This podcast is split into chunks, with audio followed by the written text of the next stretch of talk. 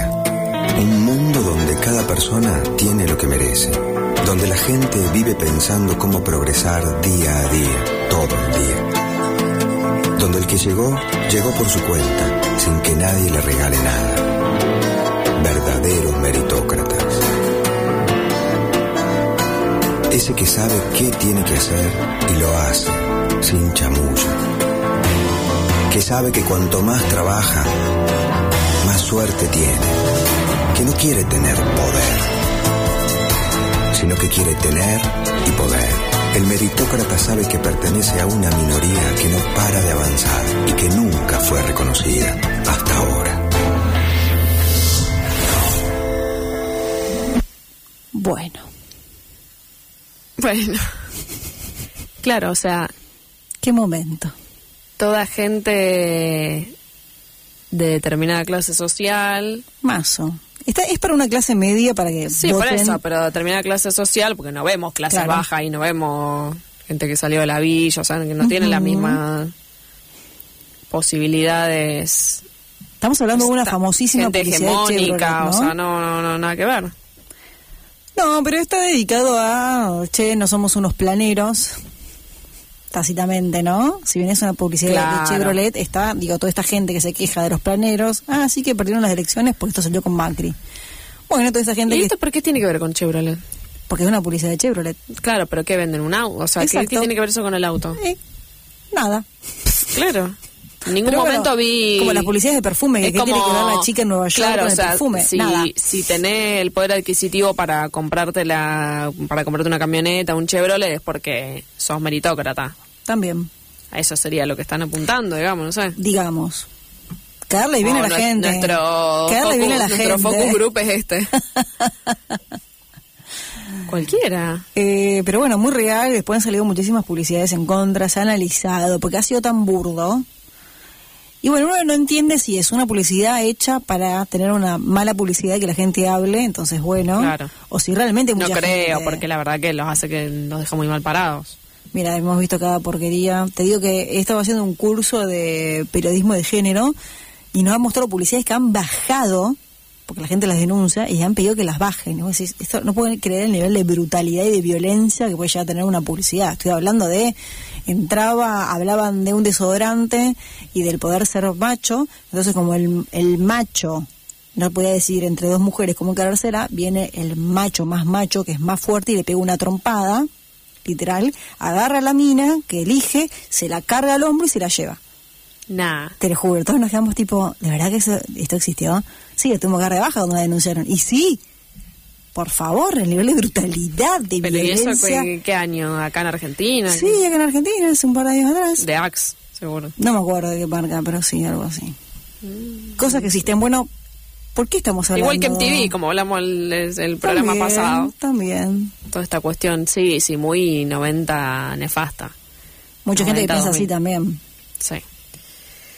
Eh, ¿Por qué tenemos a colación esto de la meritocracia? Porque es algo que también empuja y viene de la mano, es sostén conceptual, si se quiere, sin analizarlo, sin decirlo explícitamente, de eh, todos estos shows de talentos, donde vas una competencia de talentos, que está muy de moda en la televisión.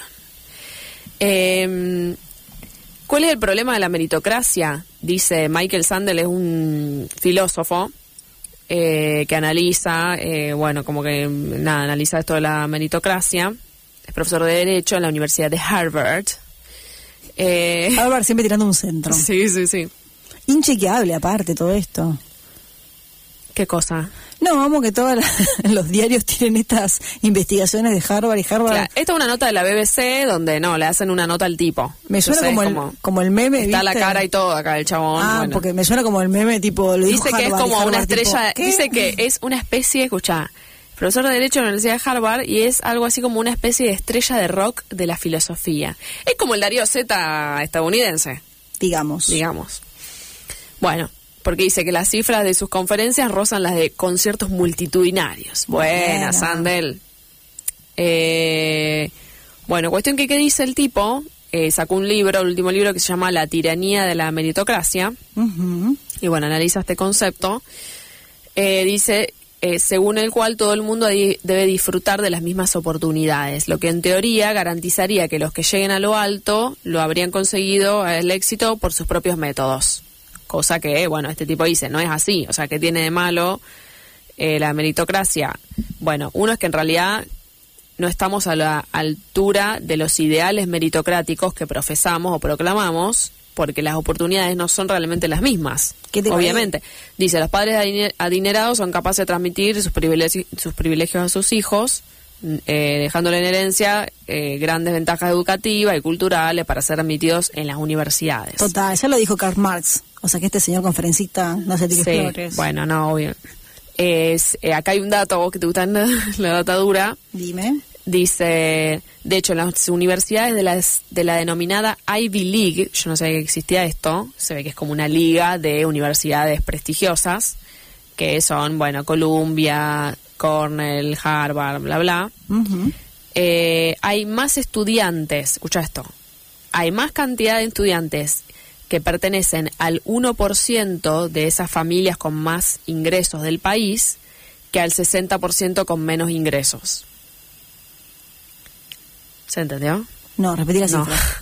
o sea, como que en, el, en, el, en, los, en los países estos, o sea, en, en Estados Unidos, donde están todas estas universidades, hay como un 1% que es la población más rica, como siempre. Claro, Toda la el riqueza uno- el concentrada en el 1%. 1%, y hay más cantidad de estudiantes Mm.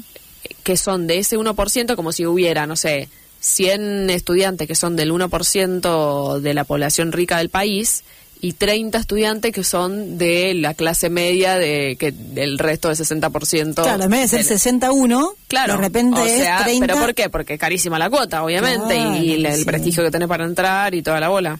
Mm. Bueno, eh, ¿cuál es el segundo problema? Esto me resultó interesante lo que él plantea, que dice, el segundo problema de la meritocracia tiene que ver con la actitud ante el éxito. La meritocracia alienta a que quienes tienen éxito crean que éste se debe a sus propios méritos y que por tanto merecen todas las recompensas que la sociedad de mercado otorgan a los ganadores. Pero si los que tienen éxito creen que se lo han ganado con sus propios logros, también tienden a pensar que lo que se han quedado atrás son responsables de estar así, o sea, que los perdedores son perdedores solamente porque no te Claro. pusiste tanto las pilas, digamos, o por una cuestión de actitud. Eh, entonces, bueno, nada, como que este problema de actitud ante el éxito lleva a dividir a las personas en ganadores y perdedores y por lo tanto la meritocracia también crea una arrogancia entre los ganadores y humillación hacia los que se han quedado atrás. Eh, bueno, como nosotros después esto se puede seguir eh, debatiendo, pero nada, me parece que es, bastante cierto lo que está, se está planteando acá. Y, y esto viene a cuento de, a cuento de qué? De que, nada, estoy como harta de ver eh, todos estos programas que por un lado te enganchan, como Masterchef, La Voz, yo ahora estoy recopada viendo el reality de maquilladores, yo que soy maquilladora, Glow Up en Netflix, y es Ah, como, mirá. bueno, eh, Hay los para todos los maquilladores, primero que son todos de Reino Unido, los que están compitiendo, o sea, todos hablan inglés, hay, digo, como no puede ser, no hay maquilladores, bueno, de italiano, no sé, un sudamericano, Exacto. ¿qué onda? Eh, y aparte, esto de que, em, s- bueno, de acá va a salir el mejor maquillador y que va a trabajar con una bla, bla, bla. Escucha, Eh, amiga, yo a uno de esos y me pareció muy malo lo que estaban haciendo. ¿Puede ser? O... A mí esta última ¿Vos temporada me subiste me- mucho la vara? A mí esta última temporada me desilusionó bastante. Eh, Listo. Mi amigo Ramiro, que es un referente maquillador acá de Rosario. Referente nacional encima. Por supuesto. Eh, él, él, bueno, me discutió un poco que no, que para él estaba bueno lo que hacían. Le digo, escúchame, eh, nosotros eh, los vamos, puntos. nosotros vamos acá a la ópera, al Teatro del Círculo en Rosario. eh, y en dos horas tenemos que maquillar 60 personas, ¿entendés? Está bien, capaz que somos un equipo de cuatro, pero es como, eh, ya, o sea, se aprende de la práctica a, a- a la síntesis y a que tener que resolver algo bajo presión en poco tiempo. Y Esta de gente calidad. tiene dos horas y media Y de calidad. para hacer un solo maquillaje a una persona. Por ejemplo, en uno era para la serie esta de Crown, La Corona, una que está que es sobre la guerra reina de Inglaterra. Sí, mi Netflix. vieja adoraba. Bueno, tenían a cada uno le daban un personaje distinto, suponete que le tocaba Lady Di, eh, Margaret Thatcher, qué sé yo. Te daban la actriz y eh, una foto, digamos, representativa de una época. Entonces, por ejemplo, que te tocaba Margaret Thatcher en los 40. Sí. Lady Di en tal. Entonces, bueno, tenías como que había una cuestión de caracterización porque representando el maquillaje en esa época. Una chica le hizo unas cejas así todas anchas como se usan ahora. Le dijeron, no, esto es re actual, esto lo ponemos en la tele, no va. Y tuvieron dos horas y media para hacer eso. Y como que llegaban ahí, y el maquillaje en esa época era la nada misma. La verdad, en los años 40, así es como era una, ma- una base medio lavadita, o sea, no, no había que ser la gran cosa. Yo no entendía por qué, como que tenía, para mí les tenían que sobrar el tiempo. Claro. Y bueno, Ramiro me dice, no, lo que pasa que eh, vos pensás que ellos ahí están bajo presión. Porque es la presión del el tiempo, la presión de del, de- Del jurado, del de jurado, de saber que está ahí, que te la estás jugando, digamos, estando ahí. Es como que, claro, obviamente entran en factura un montón de otras cosas que no hacen que vos seas mejor o peor maquillador. Es como algo muy de que te están evaluando algo muy específico en ese momento. Es como una instancia de examen. Bueno, pero también llegaron ahí por algo, Obvio, llega. ¿En qué sentido? que hubo una preselección. Claro, una Que hay una constante to- meritocracia para llegar Claro, pero digo, también hay algo, hay algo muy azaroso en el momento de la competencia en sí, porque por ahí ese día justo te tocó algo que no sé qué, o te dieron una modelo que capaz que no te servía tanto la facción, para- o no sé, o en Masterchef, no sé, te, te confundiste y te olvidaste de uno de los ingredientes, no sé qué, y por cuestiones eh, azarosas y también por supuesto que tiene que ver con el con el talento o cómo saber resolver también una cuestión de actitud de cómo resolver cómo actuar bajo presión Pero todo eso no hace un buen maquillador, caracterizador. sí pero bueno como que después decir como este es Sí, el mejor de todo y aparte por el voto en esta no hay voto de la gente en los maquilladores pero por ejemplo en la voz sí porque ahí ya apelan a a Sí, ganar lo que es. guita. claro, que la gente vote, qué sé yo. Mi vieja indignada Tu vieja, la Sí, amo. porque yo, ¿cuándo iba a estar con papá ahí votando con un QR, no Ay, sé qué, en la mi tele? Vida. Pero me dio una bronca, me dice, que no, escucha esto, me dio bronca que no quedó ninguna chica. Con lo bien que Ah. cantaban, me dice, quedan los varones. Dice, las, pibas no votan a las pibas, y se votan a los varones. ¿Vos decís? Y porque el público en una instancia ya no es el jurado, sino que es el público el que tiene que votar. Y sí, para mí las pibitas como, ay, me gusta tal uno que, está, que no cantaba tan bien, se maquilla, así como Claro. se hace el rockarito, Tiene- el rockstar, digamos, y claro, les look. debe parecer medio Backstreet Boys. Qué vieja. Sí. Eh, y nada, eso, como que también esta cuestión de, de, de la, del aval del público, ¿no? Digamos. Como Sí. de que te están Sí, sí, no, terrible. Aparte esto de que... Pero, ¿sabes qué me hace acordar? El fútbol. Dije, vos sos los campeones del mundo. Boludo, nada, se te, se te quebró un arquero. Tuviste que poner al, al cazapelota a atajar y te llenan el arco de goles. ¿Entendés? No vas, no sé si sos el mejor del mundo. Siempre hay un poco de azar en el medio. Sí. El problema me parece que radica en creernos que todo depende de nosotros, como si el azar, la vida y las condiciones materiales de existencia no estuvieran involucradas. Y segundo, de que es tan fácil saber quién es el mejor del mundo.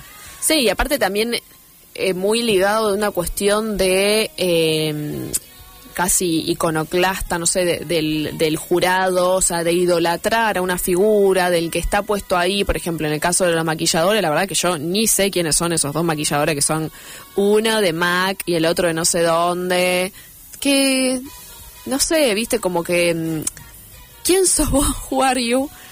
Para eh, estar como, nada, subiendo o bajando a una persona, digamos, de Más alguna manera. ¿Quién es la cobra? ¿Quién es Pero, se- pero está mucho en juego todo esto, también en el de la voz, también en el del bailando, de claro, como, ah, porque está Montaner, tenés que ser de, ¿de quién querés ser? ¿De mi equipo? ¿De Lali? O sea, tipo, como, ¿a quién idolatras más? Mm. Igual todas, no sé, se, me parece... todas se prestan. No hay Obvio. figura que no se preste a, a todo este juego. Visto llorar Ellos pues hacen lo humilde, qué sé yo, pero es como que, Hacela. no sé. Me parece que se fomenta toda una cuestión eh, como medio de fantasía romántica hacia algo muy duro, que es como... Sí, pero la- yo creo que el mayor problema es que avalemos esto. Sí, o sea, yo como que... Digo, que nos creamos que esa gente es regrosa, que nos creamos que determinado... Porque de hecho en algún momento de la Y el historia... problema es que los participantes son jóvenes también, Claro, generalmente. los jóvenes Entonces vos a los boludos. 20 años Sí, y vos... boludos. No, no, boludo. Lo digo irónicamente. Ah, bueno, no sabía. Claro, obvio. Eh, Claro, es como que estás mucho más permeable a eso, sí, digamos. a- viste cómo es. Tengo un problema. Te estoy escuchando a vos y me, me acabo de enterar que no son 12 los mandamientos, son 10 los mandamientos de la Iglesia Católica. 12 son los apóstoles.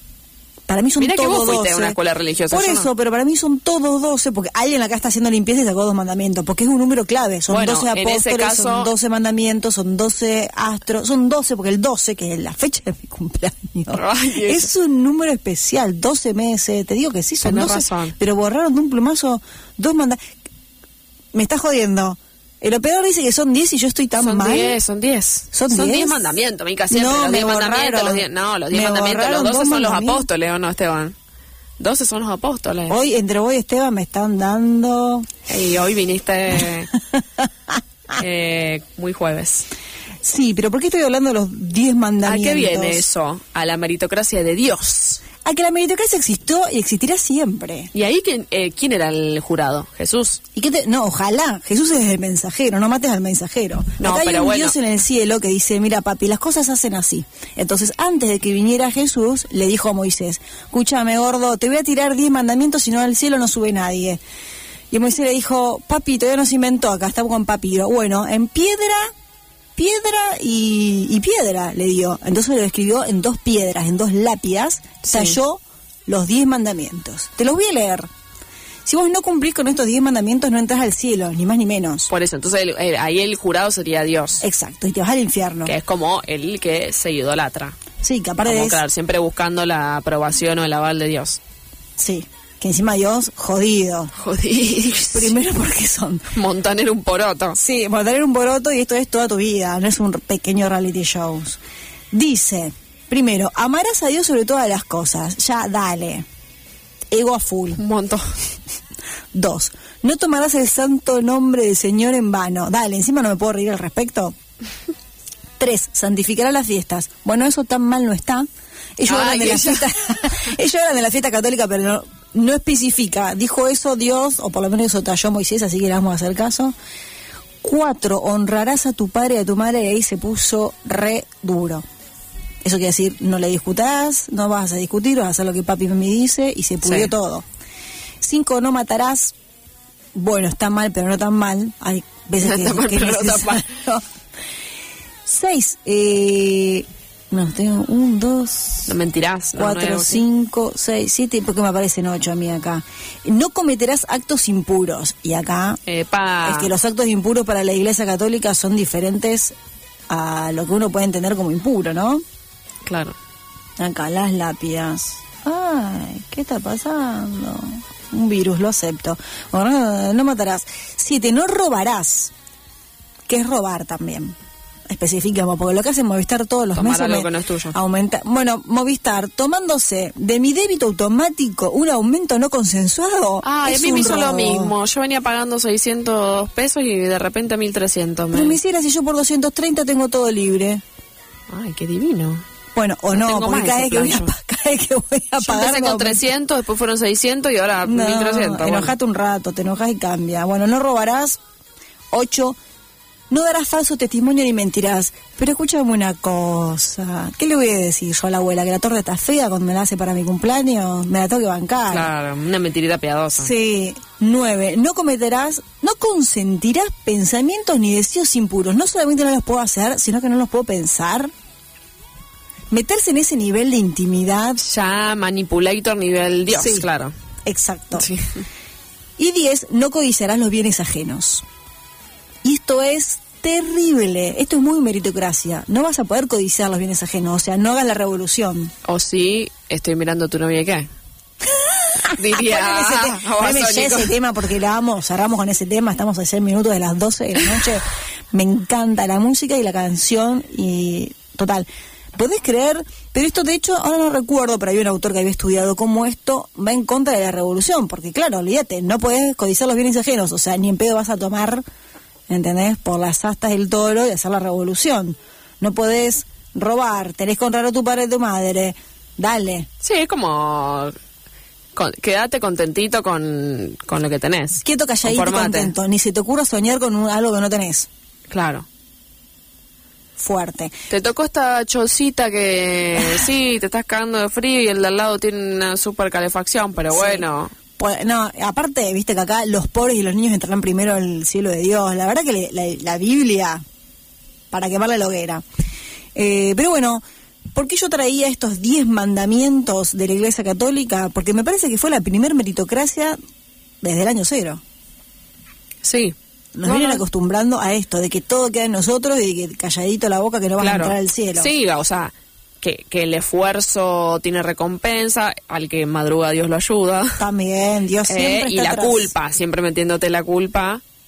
O sea, claramente como decíamos, tipo el, el- la cuestión de la actitud ante el éxito, que quiere decir me la recreo de que sí, yo gané esto porque me lo merezco, porque yo me forcé, y el que no, eh, porque no se forzó, es un perdedor, la culpa suya, digamos. Claro, Es hay una pequeña diferencia entre que acá todo lo que te pasa pasa por Dios y en la meritocracia pasa por vos.